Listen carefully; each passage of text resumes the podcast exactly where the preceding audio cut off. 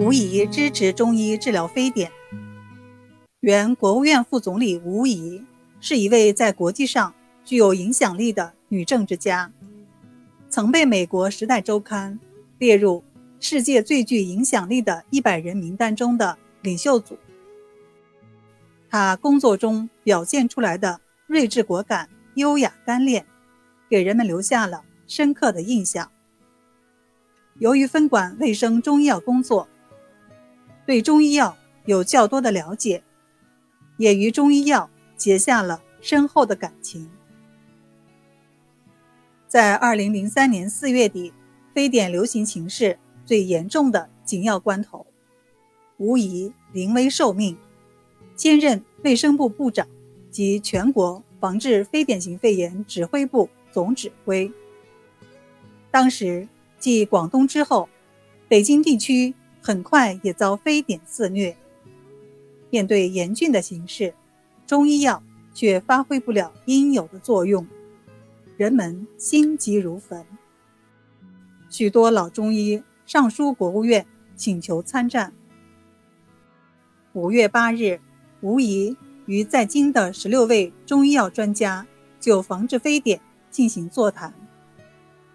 他坚定地认为，中医是抗击非典型肺炎的一支重要的力量。要充分认识中医药的科学价值，积极利用中医药资源，发挥广大中医药医务人员的作用，中西医结合，共同完成防治非典型肺炎的使命。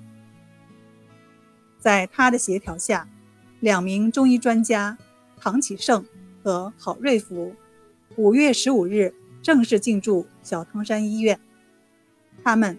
是进入隔离区内的首批中医药人员，开创了中医药治疗非典的历史。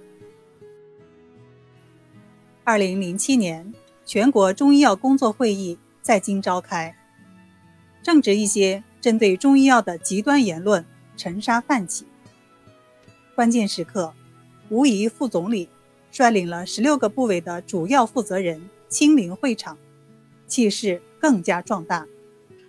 他讲话语气坚定，旗帜鲜明。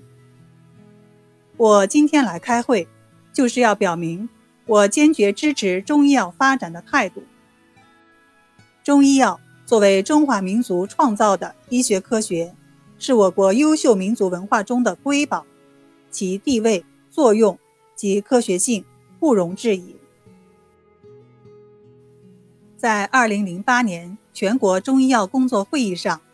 他又说：“作为中华民族的伟大创造，中医药不仅为中华民族的繁衍昌盛做出了不可磨灭的贡献，同时也对世界文明产生了积极的影响。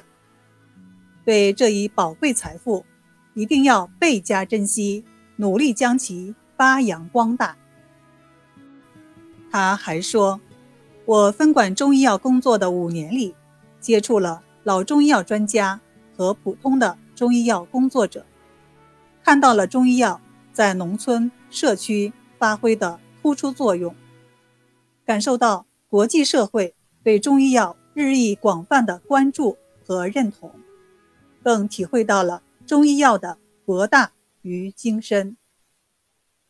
中医是有很大学问的，我打算退休后研究中医药，现在。我正在学习《黄帝内经》。话没有讲完，便赢得了热烈的掌声。他说：“他现在已经买了一本中药书，正在努力学习。对于大部分中药，他基本能够说出其性能与功用。他不是凑热闹，更不是作秀，他是真心的热爱中医药。”